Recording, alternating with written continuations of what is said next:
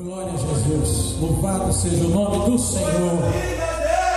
Quero saudar a todos com a graça e a paz do nosso Senhor e Salvador Jesus Cristo. Queridos irmãos e irmãs, louvado seja o nome do Senhor pela grande oportunidade que nos concede de mais uma vez estarmos reunidos adorando o seu santo nome, bendizendo aquele que vive e reina para sempre o nosso eterno Deus, o nosso eterno Salvador, o Consolador amado das nossas almas, o Espírito Santo de Deus. Mas nessa noite o Senhor quer nos falar um pouco mais, além do que já tem falado nos nossos corações, através dos louvores. O Senhor tem uma palavra para nós, onde vamos extrair no segundo livro de Crônicas, capítulo 20, uma passagem muito conhecida e muito amada do povo de Deus, porque fala de um grande livramento concedido pelo Senhor ao seu povo nos dias do rei Josafá. Segundo Crônicas, capítulo 20, eu vou ler alguns versículos, depois continuaremos lendo mais alguns. A partir do primeiro versículo diz a palavra do Senhor, segundo Crônicas, capítulo 20, diz assim: Depois disto, os filhos de Moabe e os filhos de Amon, com alguns dos meunitas, vieram à peleja contra Josafá. Então vieram alguns que avisaram a Josafá, dizendo: Grande multidão vem contra ti da além do mar e da Síria. Eis que já estão em Azar Azazon Tamar, que é em Gede. Então Josafá teve medo e se pôs a buscar ao Senhor e apregoou jejum em todo Judá. Judá se congregou para pedir socorro ao Senhor. Também de todas as cidades de Judá veio gente para buscar ao Senhor. Pôs-se Josafá em pé na congregação de Judá e de Jerusalém, na casa do Senhor, diante do pátio. Verso 9, aqui ele começa uma oração. No verso 9 ele continua: Se algum mal lhe sobrevier, espada por castigo, peste ou fome, nós nos apresentaremos diante desta casa e diante de ti, pois o teu nome está nesta casa e clamaremos a ti na nossa angústia, e tu nos ouvirás e livrarás. Ainda o verso 13: Todo Judá estava em pé diante do Senhor, como também as suas crianças, as suas mulheres os seus filhos. Até aqui por enquanto. Daqui a pouco leremos mais um pouquinho. Vamos orar. Nosso Deus, nosso Pai. Nós queremos primeiramente, Senhor, te agradecer por tudo que até aqui, Senhor, tens realizado em favor da tua herança, da tua igreja, do teu povo. E oramos, ó Deus, para que o Senhor agora esteja nos abençoando de uma forma especial, quando vamos meditar sobre a tua palavra. A tua palavra, Senhor, que é vida para as nossas vidas, pela qual, Senhor, nós engrandecemos o teu nome. E oramos, ó Pai, para que através do teu Espírito Santo, o Senhor fale ainda um pouco mais aos nossos corações. Oramos desde já te dando graças, em nome de Jesus. Amém.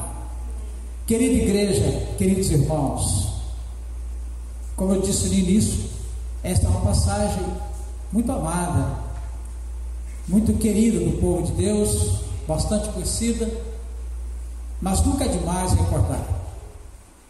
Josafá foi um dos melhores reis do período pós-separação da nação de Israel. Nação dividida, reino do norte, capital de Samaria, chamada Israel. Nessa época, governada por Acabe, o ímpio rei e sua mulher Jezabel. E ao sul, com as tribos de Judá e Benjamim, capital em Jerusalém. Josafá herdar o trono de seu pai Asa. Josafá fez algumas coisas boas, como por exemplo levantar servos para ir ensinar a palavra de Deus. na, no, no território onde ele governava. Mas ele fez algumas alianças, inclusive com Acabe, que trouxeram reprovação da parte do Senhor. Mas eu não quero entrar nisso. Queridos, o texto já nos falou aqui de um levante por parte do inimigo, os inimigos de Israel. E é interessante porque esses três povos que aqui se levantaram não era para ter feito isso. Primeiro, porque eles foram poupados quando Israel saiu do Egito. Por ordem do Senhor, os Moabitas, os Amonitas e os descendentes de Esaú foram poupados. O Senhor não permitiu que eles fossem tocados por Israel na caminhada até Canaã. Mas agora eles viam, né, movidos por interesses que nós podemos bem imaginar, viam para invadir o território de Judá e certamente se apossar de tudo aquilo que havia ali de valioso. Ou seja, Josafá foi surpreendido. Porque enfrentar os adversários como os filisteus e outros povos, já fazia parte da rotina de Israel. Agora, lutar contra alguém que você não está esperando que vai te atacar, sabe? Eu acho que dói mais. E aqui nós temos um quadro, irmãos, que se identifica bastante com a situação em que o povo de Deus em nossos dias está enfrentando. Daqui a pouquinho a gente volta para Josafá. O, momento, o assunto do momento é coronavírus. E como nosso querido pastor disse no início aqui, há pessoas com medo. E não podemos ser hipócritas temos que reconhecer que realmente a situação é assustadora. Mas nós vimos aqui que Josafá também teve medo. E o medo, como nós bem sabemos, se guardado um limite, é até um mecanismo de defesa. Por exemplo, por que, que eu não coloco a mão no fogo? Eu tenho medo, vai me queimar. Por que, que uma a mão na tomada elétrica? Ela não tem medo. Ela corre o risco de levar um choque não tem medo. Então, medo é um mecanismo de defesa. Porém, se exacerbado, se transforma em pânico. E isso, irmãos, tem efeito catastrófico para a saúde mental, saúde neurológica, saúde emocional. Paralisa a pessoa, impede a pessoa de refletir, de pensar e até de agir. O medo, o pânico, leva a pessoa a cometer até loucura. Então, aí é que está o problema, porque Josafá estava com medo, e nesse momento, milhares e milhares de pessoas estão apavoradas. E infelizmente é uma realidade que atinge muitos nossos irmãos. E nós estamos orando como igreja para que Senhor esteja abrandando esse medo, essa preocupação.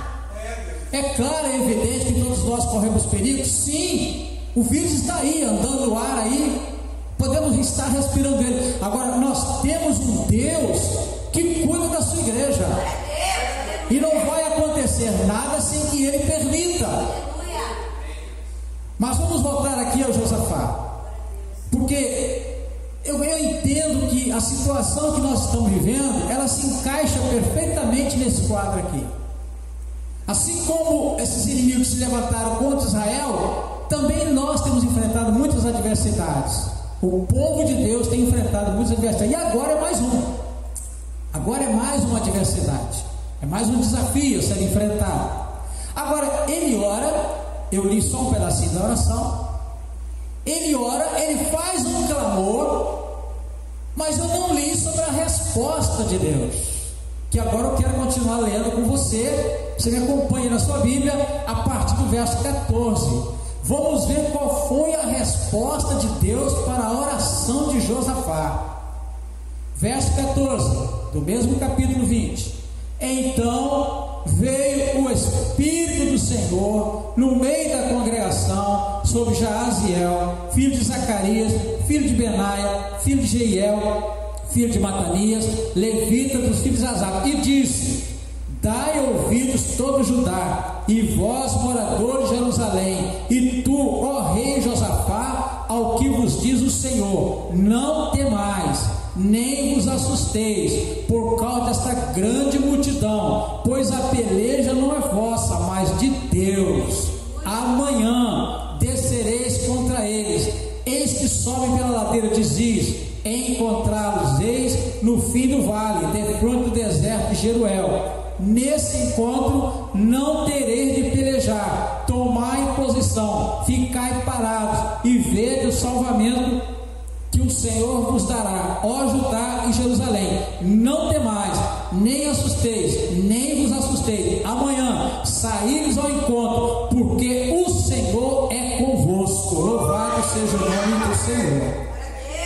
Então veja bem, a palavra de Deus registra a resposta do Altíssimo ao clamor do seu povo. E aqui, irmãos, de novo eu preciso lembrar a amada igreja. O Senhor não estava inteiramente feliz com a nação de Judá.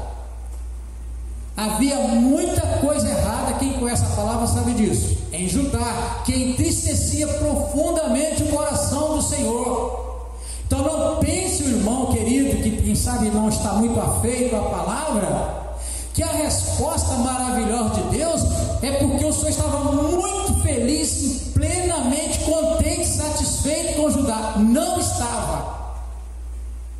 E aí, irmãos, vem ao nosso coração um sentimento de gratidão a esse Deus clemente, misericordioso, porque, como disse o salmista no Salmo 103, bendize, a minha alma, ao Senhor, e tudo que há em mim, bendiga o seu santo nome, porque Ele não tem nos tratado conforme as nossas obras, Ele tem cuidado de nós, como se nós merecêssemos, mas na verdade não merecemos.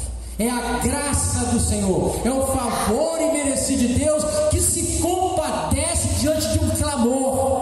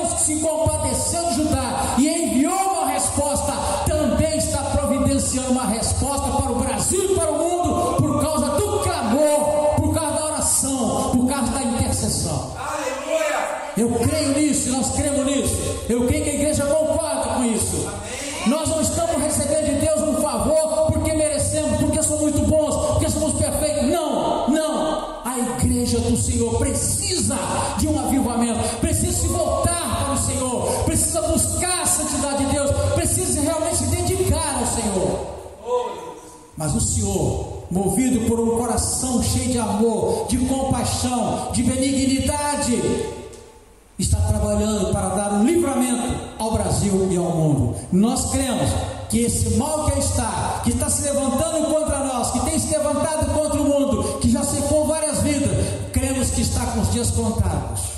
Nosso Deus está trabalhando para pôr um fim nisso. Agora, queridos, é interessante, né? Porque o Espírito de Deus falou aqui através do servo que aquela luta não era para Israel vencer. Aquela luta era do Senhor. E eu creio que o coronavírus também, sabe, é um inimigo que tem que ser derrotado pelo Senhor. Porque, irmãos, com todo o avanço da medicina, com todos os recursos que temos diante de nós aí, as nações mais evoluídas do planeta estão sem saber o que fazer. Recebemos agora à tarde um vídeo dizendo que o americano parece que fez um teste lá com determinado remédio, os marinheiros lá que estavam doentes, deu um resultado positivo. Eu até falei para minha filha, para o meu genro antes de casa: se isso aqui não é fake, se isso aqui é verdade, vamos glorificar a Deus, porque já é a resposta de oração do Senhor. Já é a resposta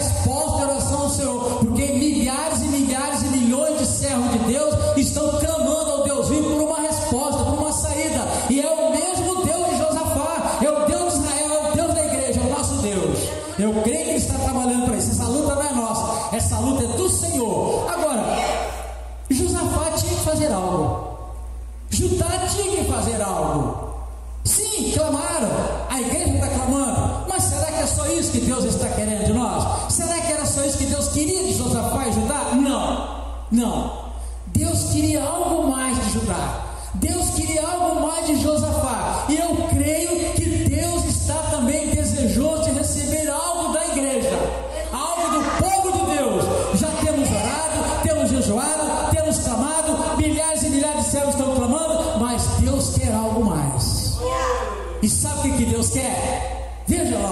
Só, verso 20. Pela manhã cedo se levantaram Acompanha comigo aí, você que está em casa, você que está assistindo o culto em casa, preste atenção, capítulo 20, segundo Crônicas, verso 20, vou repetir, hein? Pela manhã cedo se levantaram e saíram ao deserto de Tecoa. Ao saírem, eles pôs Josafé em pé e disse: Ouvi-me, ó Judá, e vós, moradores de Jerusalém, crede no Senhor vosso Deus e estareis seguro. Primeira coisa, crê no Senhor, confiar no Senhor. Segundo, crê nos seus profetas e prosperarei. Agora, verso 23: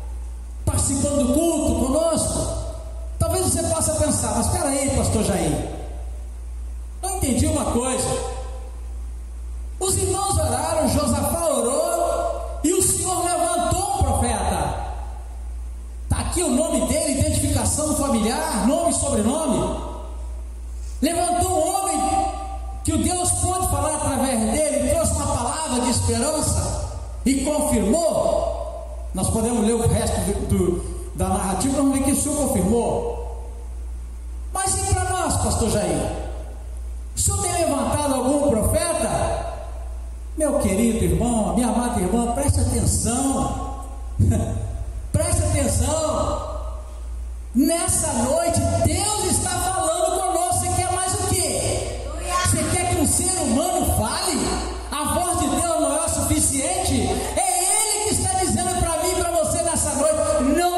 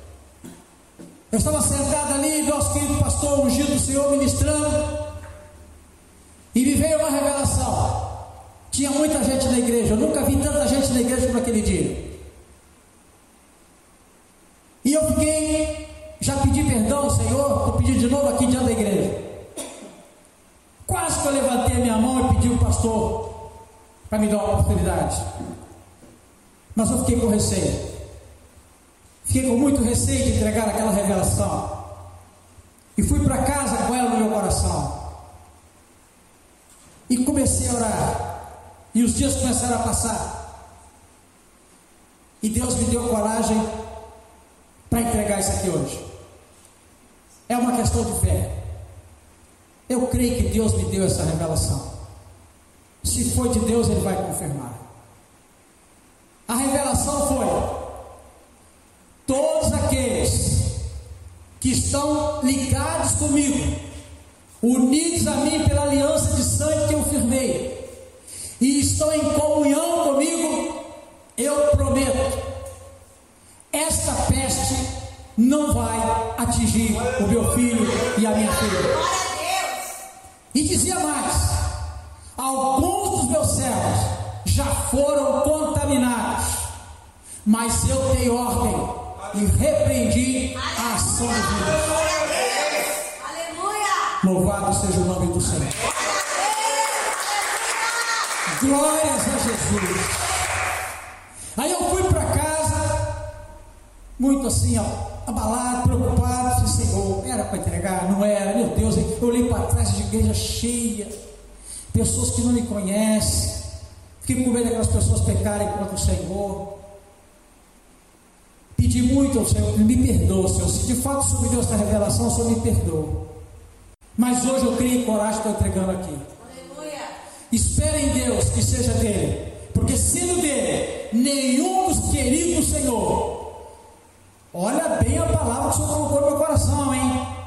Que estão em aliança com Ele e em comunhão com Ele. O Senhor frisou muito isso: comunhão com Ele. É preciso ter aceitado Jesus. Está cheio de pessoas aí fora que diz que é de Jesus.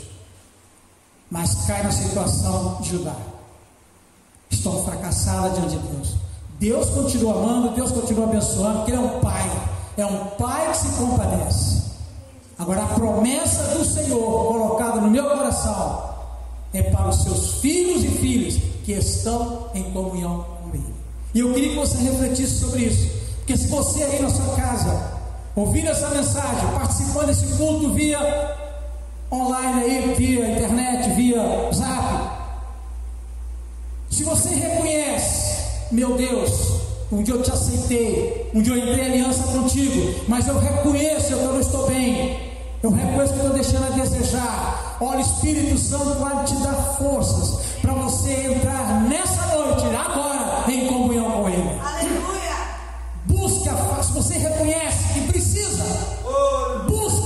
busque a face do Senhor. Faça como Josafá, clame ao Senhor, peça ao Senhor, se arrependa, peça perdão, entre em comunhão com o Altíssimo, para que Ele possa confirmar essa revelação na sua vida e nos poupar, e nos poupar a todos. Que Deus, na sua infinita misericórdia, possa falar melhor a cada coração. Antes, porém, é preciso ler aqui o restante. Eu não vou ler quando estou tempo da igreja. Você pode ler depois. Olha, amados, o Senhor deu um grande livramento àquele povo. O Senhor deu um grande livramento a Josafá um grande livramento a Israel, a Judá, e ele está preparando um grande livramento para a sua igreja em Piuma, no Brasil e no mundo. O que está acontecendo aí não é nada mais nada menos do que isso, é, a, é permissão de Deus para conserto do seu povo, permissão de Deus para trazer muitos para perto de si. Deus está olhando para o Brasil, está olhando para o planeta Terra entristecido, como um dia ele olhou para Israel, entristecido, por ver tanta coisa que não agradava a ele. E a preocupação do Senhor é, vai muito além de uma simples cura, de um livramento de uma enfermidade como essa aí. O Senhor está nos preparando para estar com Ele. Aleluia. O arrebatamento está às portas. O Filho de Deus está voltando. E o que será daqueles que aqui ficarem? Ou se partirem antes do arrebatamento, sem a salvação de Jesus? O plano de Deus não é disparatar os nossos inimigos que ora. Isso ele é coisa simples, para não é nada para o Senhor, absolutamente nada. É muito, é muito pouco para o Senhor fazer. A grande questão do Senhor conosco é vida eterna, salvação eterna, estar com Ele para sempre. Que Deus abençoe, que o Senhor fale melhor a cada coração e assim nós agradecemos a Deus a oportunidade em nome de Jesus.